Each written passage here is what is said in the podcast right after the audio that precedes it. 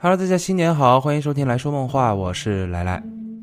前段时间我是在第五十三期节目的下方看到了一条这样的留言啊，也就是法兴银行大劫案那期，有小伙伴当时就问我说，那起案件是不是还有一部电影是杰森斯坦森演的，名叫《银行大劫案》？那等我看到这儿的时候，我就心想，得了，该是时候了。那这是怎么一回事呢？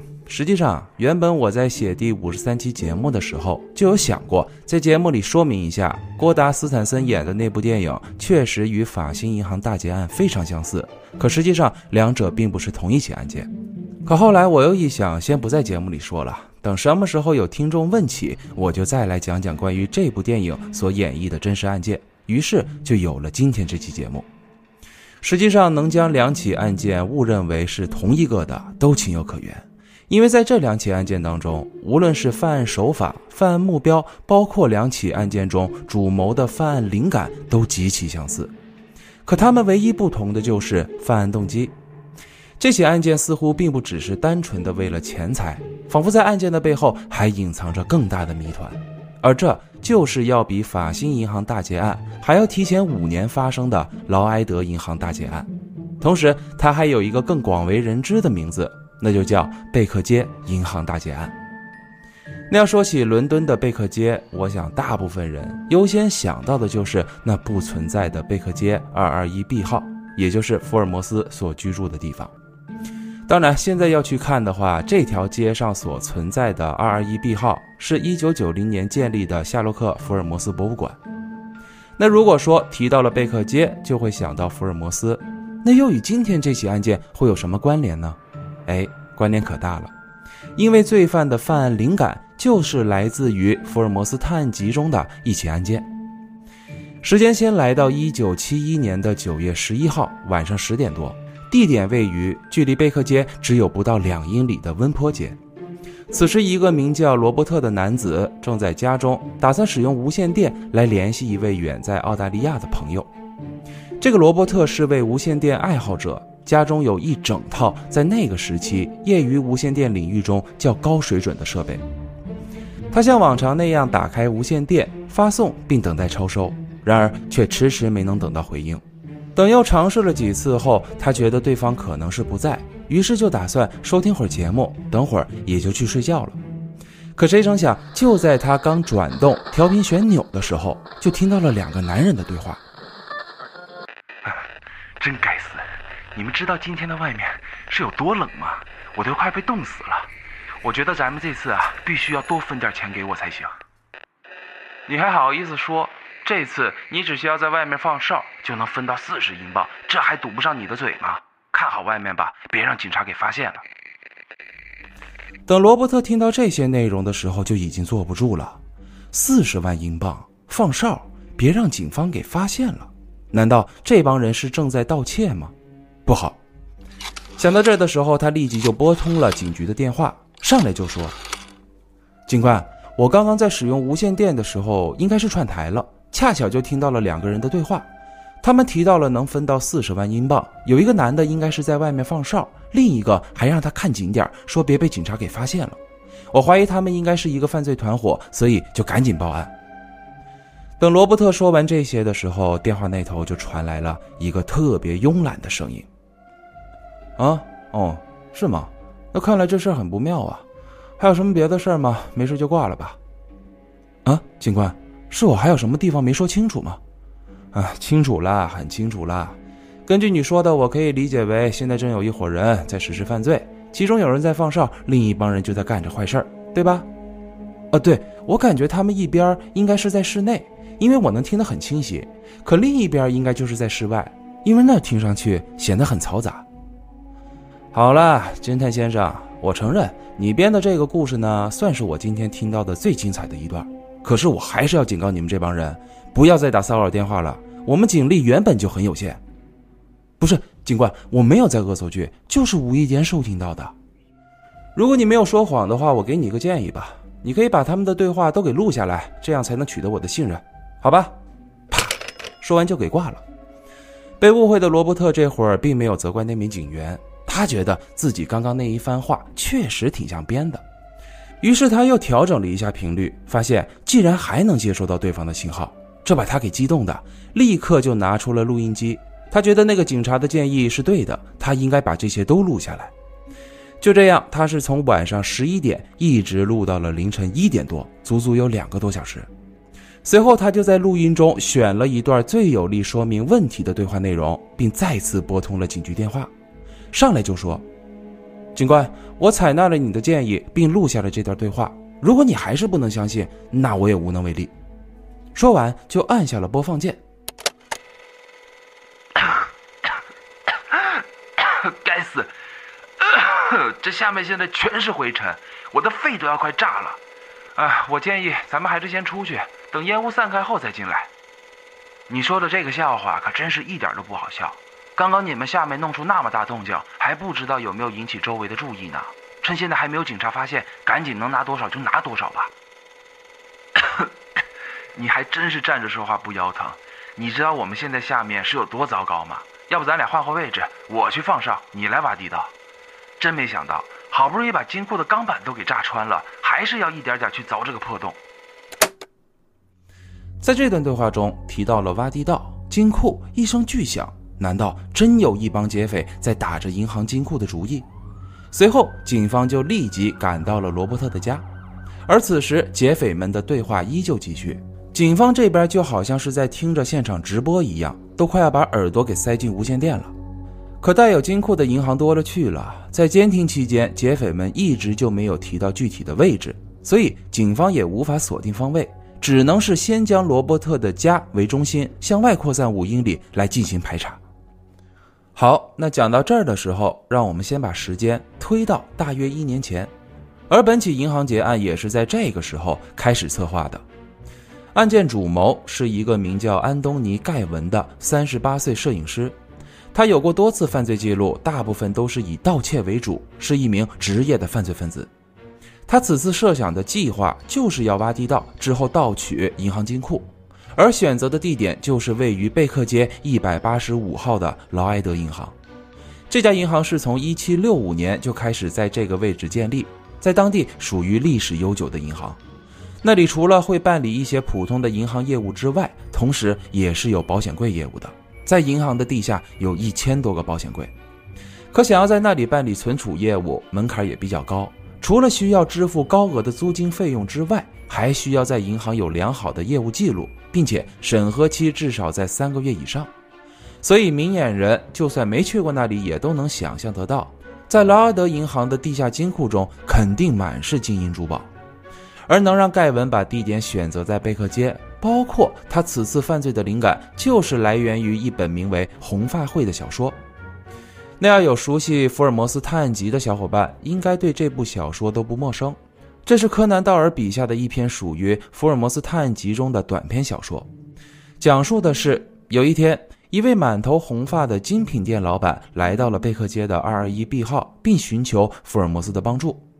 他说自己最近经历了一件非常匪夷所思的事情。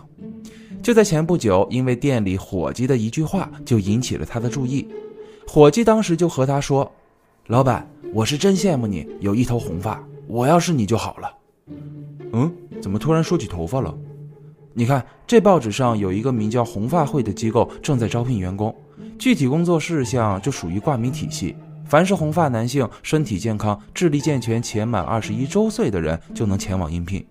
最主要的是，应聘成功之后将会获得一年将近两百英镑的报酬，而且还是以每周支付四英镑的形式，这完全就是一个不能错过的机会呀！老板当时这么一听，确实被这两百英镑给吸引住。不过转眼间他又觉得这与自己无关呢。可伙计却又说：“老板，可能你平时自己都没注意到，可是我能很确定的告诉你，你是我这辈子见过头发最红的人。”要不我陪你去试试，没准真能成功呢。现在店里的工作我一个人都能应付，如果你应聘上，那不也多一份收入吗？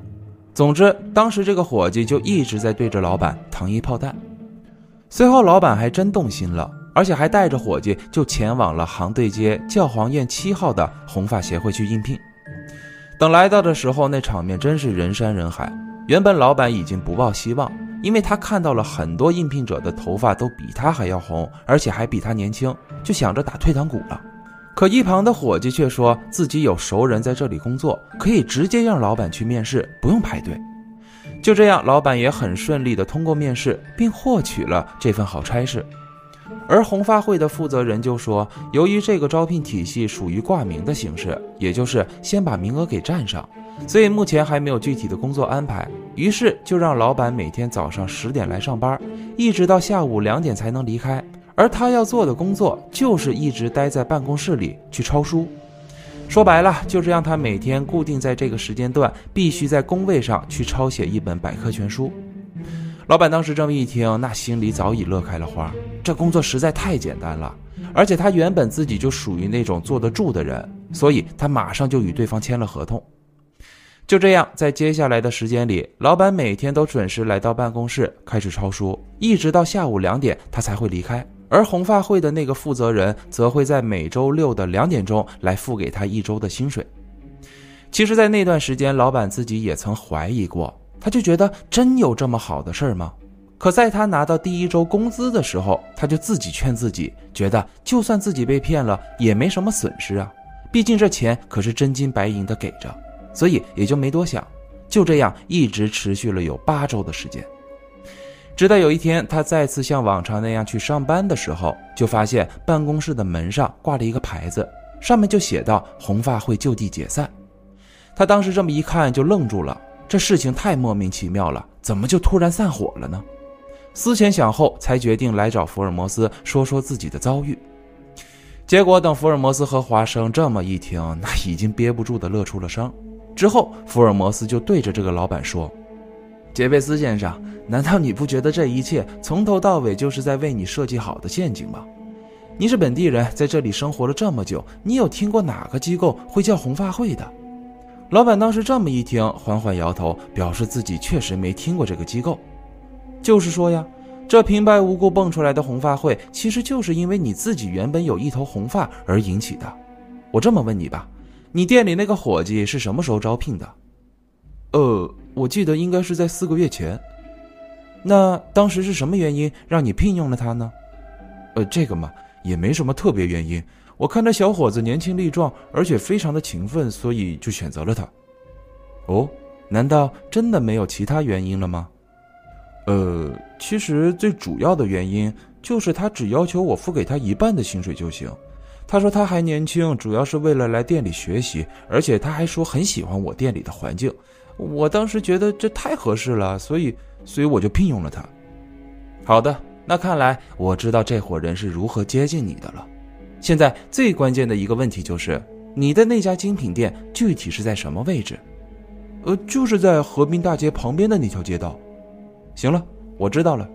如果我没记错的话，在你那条街上有两家烟草店、一家花店、一个报亭，外加上科布格银行的分行，对吧？哦，对，没错，那家银行距离我的店是最近的。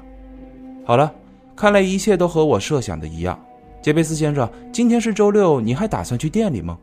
呃，不，今天是休息日，而且我也没什么心情再开店了。我打算回家去好好休息几天。很好，那你就先回家静候佳音吧。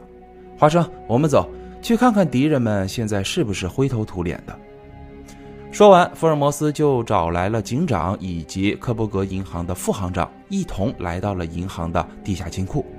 等他们来到金库的时候，就已经在墙里面听出了那种叮叮当当的声音。随后就是在金库内抓捕了正好挖通银行金库墙壁的两名劫匪，而在这两名劫匪中，其中一位就是当时红发会招聘在现场维护秩序的工作人员，而另一位自然就是精品店里的那名伙计。所谓的红发会，只是这个团伙设下的圈套。目的就是利用老板贪钱的毛病，好让他每天都离开店里四小时。一直到八周过后，他们终于是从精品店的地下挖到了银行金库的侧边。而福尔摩斯也是精准地预测出这个团伙绝对会在周六开始动手，因为那一天大家都休息，所以不容易被察觉。以上就是红发会这个案子的大致内容。当然，在小说里还写着。这个红发会的背后还隐藏着福尔摩斯故事当中大反派的阴谋，我就不多描述了。有兴趣的小伙伴可以找来这本小说看看啊，或者是也可以去看看八四年版的《福尔摩斯历险记》。我记得红发会应该是第二季的第五集有演绎出来。那我这原本是说着贝克街银行大劫案的案情呢，怎么突然又描述起了红发会的剧情呢？哎，其实当你听完了红发会的小说剧情之后，也就等于是听完了贝克街银行大劫案的犯案过程了。主谋盖文他的灵感就是来自于红发会这个故事。当时是这样的，由于他自己有犯案记录，无法在劳埃德银行办理金库业务，所以他就找来了一个帮手，名叫塔克。这个人没有犯罪记录，是一名二手车销售员。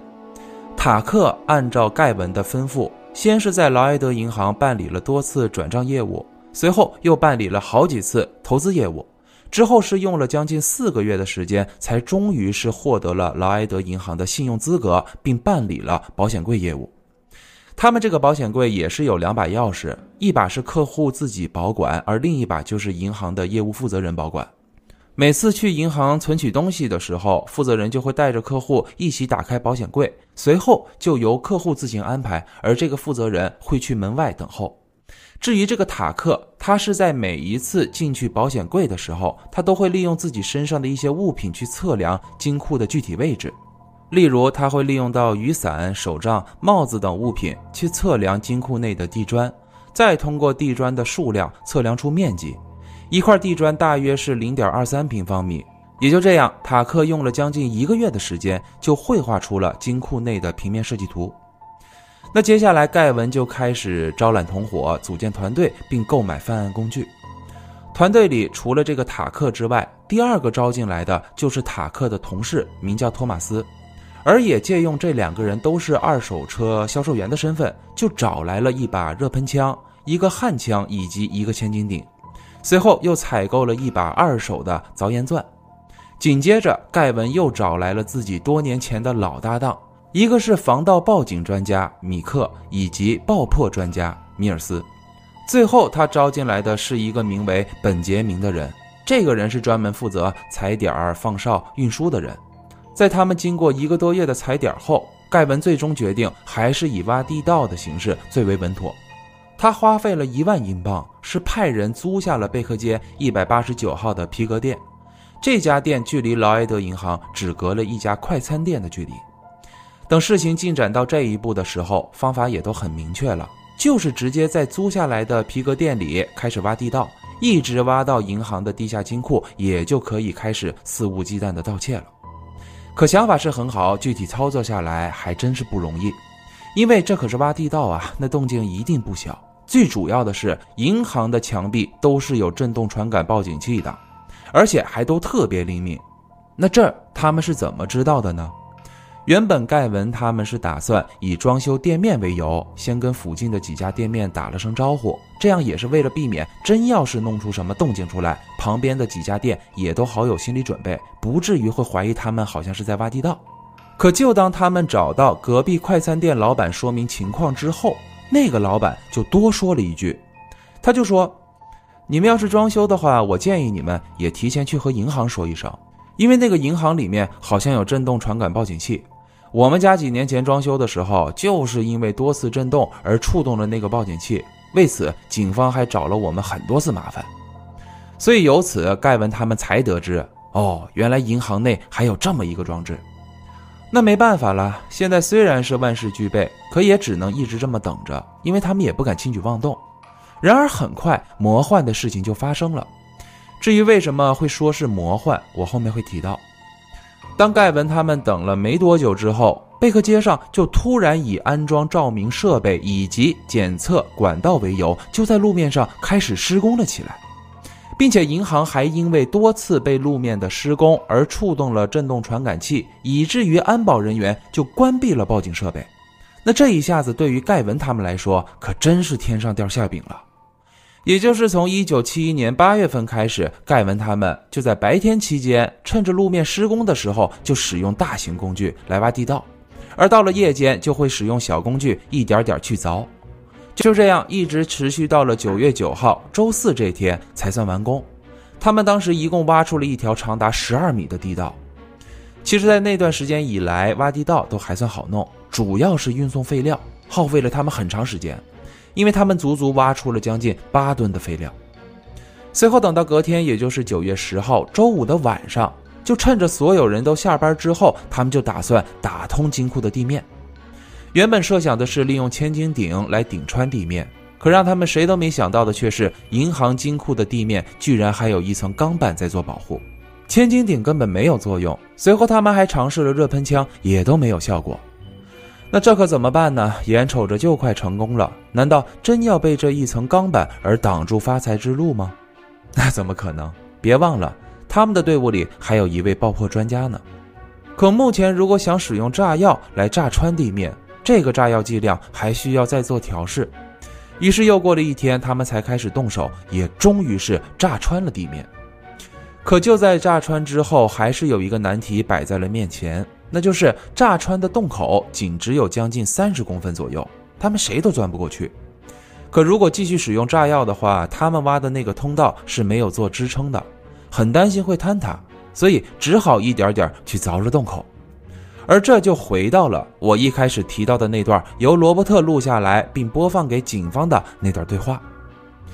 那么我再来说一下警方当时的办案过程吧。一开始，由于警方无法锁定位置，所以就只好以罗伯特的家为中心向外扩散五英里去做排查。而劳埃德银行是距离罗伯特家位置最近的一家银行，整段距离也就不到一点五英里，并且警方在做排查的时候也是最先来到了这家银行。可奇妙的却是，当时警方在来到银行门前，就只是简单的向里望了望，然后就走开了。而接下来，警方就一直不断的在向外扩散，去排查着那些不相干的银行，浪费了很多时间。随后，等时间来到周一早上，当劳埃德银行人员去上班的时候，才发现不好，金库被盗了。而直到这个时候，警方才得知，原来被盗的具体位置就这么近。当时现场真是一片狼藉，有二百六十八个柜门被撬开，预计被盗财物高达三百万英镑。而在金库的墙面上，劫匪们还用黑漆写下了一段话，上面就写道：“让夏洛克·福尔摩斯来试着破案吧。”而这句话就是盖文所留下的，这完全就是对警方的挑衅。而警方这边也是立即就形成了人数多达上百人的专案组。那讲到这儿的时候，我就可以直接先说，这案子最后他破了，而且中途没有曲折，非常顺利，六名罪犯全部落网。可这并不代表警方的侦办过程是有多无聊，我才不说，而是至今都没有任何官方的详细办案报告，只提到说当时警方能够破案，关键就是因为一份租赁合同，也就是贝克街一百八十九号皮革店的租赁合同。劫匪在签合同的时候，既然是使用了真名，而警方就是通过这个名字才顺藤摸瓜将这个犯案团伙给一一逮捕的。一直到一九七三年的一月份，该团伙的六名成员被分别判以八至十二年的有期徒刑，而这起案件就这么草草了事了，后续没有任何跟踪报道。可是对应的，这才是这起案件精彩、魔幻、奇妙的开始，因为这起案件后续的疑点特别的多。首先，被盗的二百六十多个保险柜当中。最终只有不到一百二十人是来上报失窃财物的，至于剩余一多半的失主都没有来过警局上报。还有那个关闭报警器的安保人员，是银行刚雇佣不到三个月的新面孔。那么由此看来，这个新招进来的安保人员很可疑。说实话，如果没有他关闭报警系统，盖文他们不可能这么顺利。难道这个安保人员也是他们同伙之一？关于这部分没有找到任何资料，可是有一点可以明确的就是，在银行被盗之后，这个保安就没有去上班了。所以通过这一部分就有两个看法：一就是这个保安确实有嫌疑，他的任务就是在银行内部去做接应，协助盖文他们实施犯罪；第二种看法就是压根儿就没有这个保安，一切都只是银行的说辞。至于银行为什么要这样去做？似乎是有着别的目的，还有就是这起案件在刚曝光的时候，当地媒体完全就炸了锅，铺天盖地的都在播报着这起失窃案。然而，仅不到一周的时间，所有相关的报道都无声无息地消失了，就好像从来都没发生过这起案件一样。至于警方那边，自始至终也都没有提供过几名罪犯的照片，只是对外公布了他们的姓名。包括警方当时在做排查的时候，无论是去到哪家银行，都是先通知银行的负责人，再来打开银行，前往金库查看。可唯独只有去到了埃德银行的时候，没有按照这个流程，只是单纯的往里看了看就走开了，就好像故意放水一样。而这部分是银行劫案刚曝光后，银行负责人在接受采访时透露的，就说周六当天晚上他没有接到任何警方的通知，并且最大的疑点就是，我上面不是提到过说警方的办案关键就是因为那份租赁合同吗？而使用真名去签合同的罪犯，正是那最后招进来的本杰明。可是这个人与其他五名罪犯，他们之间没有任何联系，并不是熟人。那为什么最后要找这么一个陌生人进来，也没有交代过？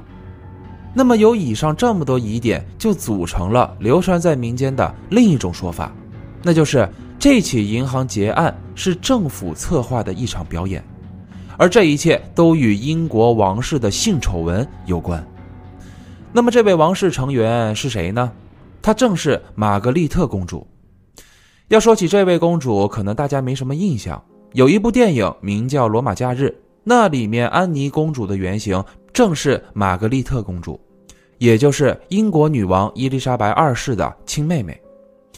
要说起她这个妹妹，情感道路确实挺坎坷的。再加上他这个身份，在他们英国王室当中，确实是个可有可无的角色。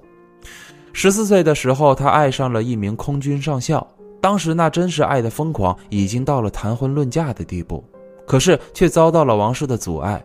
总之，当时那场恋情没能继续。而玛格丽特公主也是顺从了王室的安排，是在一九五六年期间与一位伯爵订了婚。可后来，这个伯爵他出轨了，于是他们的婚礼也就取消了。随后，在一九六零年期间，玛格丽特是爱上了一名摄影师，反正中途也是乱七八糟的，遭受到了一大堆王室的阻碍。最后是给这个摄影师封了伯爵，他们才终于完了婚。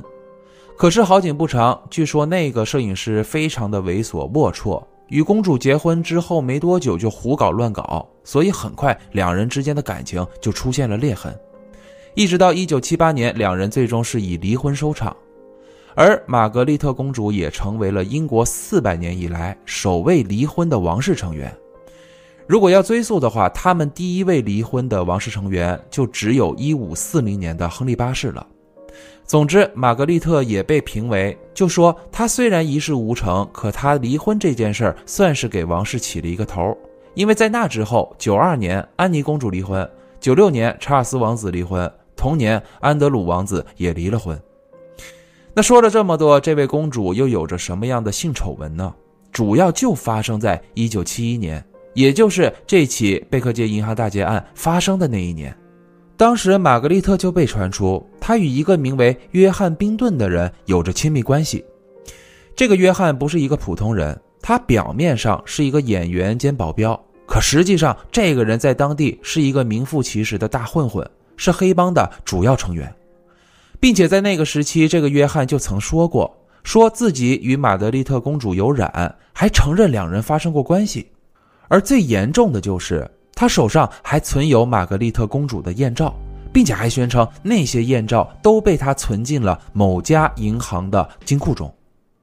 而也由此就产生了这另一种声音，那就是。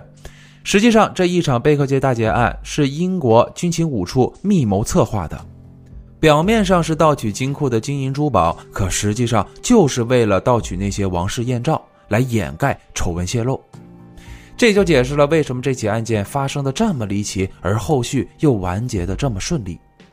包括这几名罪犯在被放出来之后，首先他们都一致拒绝了采访，而且无一例外。每一个人在出来后不久就都销声匿迹了。随后等到两千零二年的时候，玛格丽特公主就因为中风而去世。二零零四年的时候，是由英国电视四台制作了一期名为《流氓和公主》的纪录片，讲述的就是玛格丽特的私情以及她放纵的人生。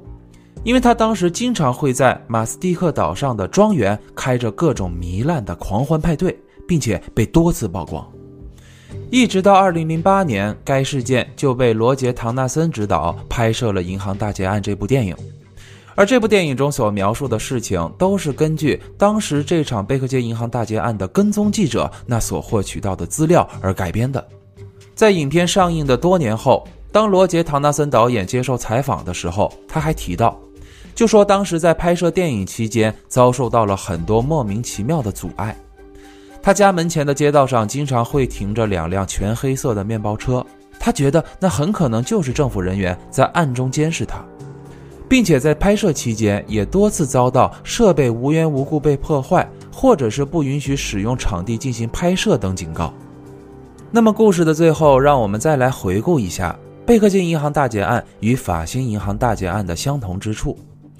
首先，两名主犯的职业都是摄影师，而他们使用的手法也都是挖地道，并且瞅准的目标都是银行金库，而犯案手法也都来源于小说。最主要的是。他们在犯案后都对警方进行挑衅，在犯案现场留下了一段话。可如果仔细去回想一下盖文所说的那句“让夏洛克·福尔摩斯来试着破案吧”，这句话总觉得他并不是让福尔摩斯只是简单的来破获这场银行劫案，而是这背后的王室丑闻。那好了，感谢大家收听本期节目。如果你还对这个世界充满好奇的话，就请关注我。我们下期再见。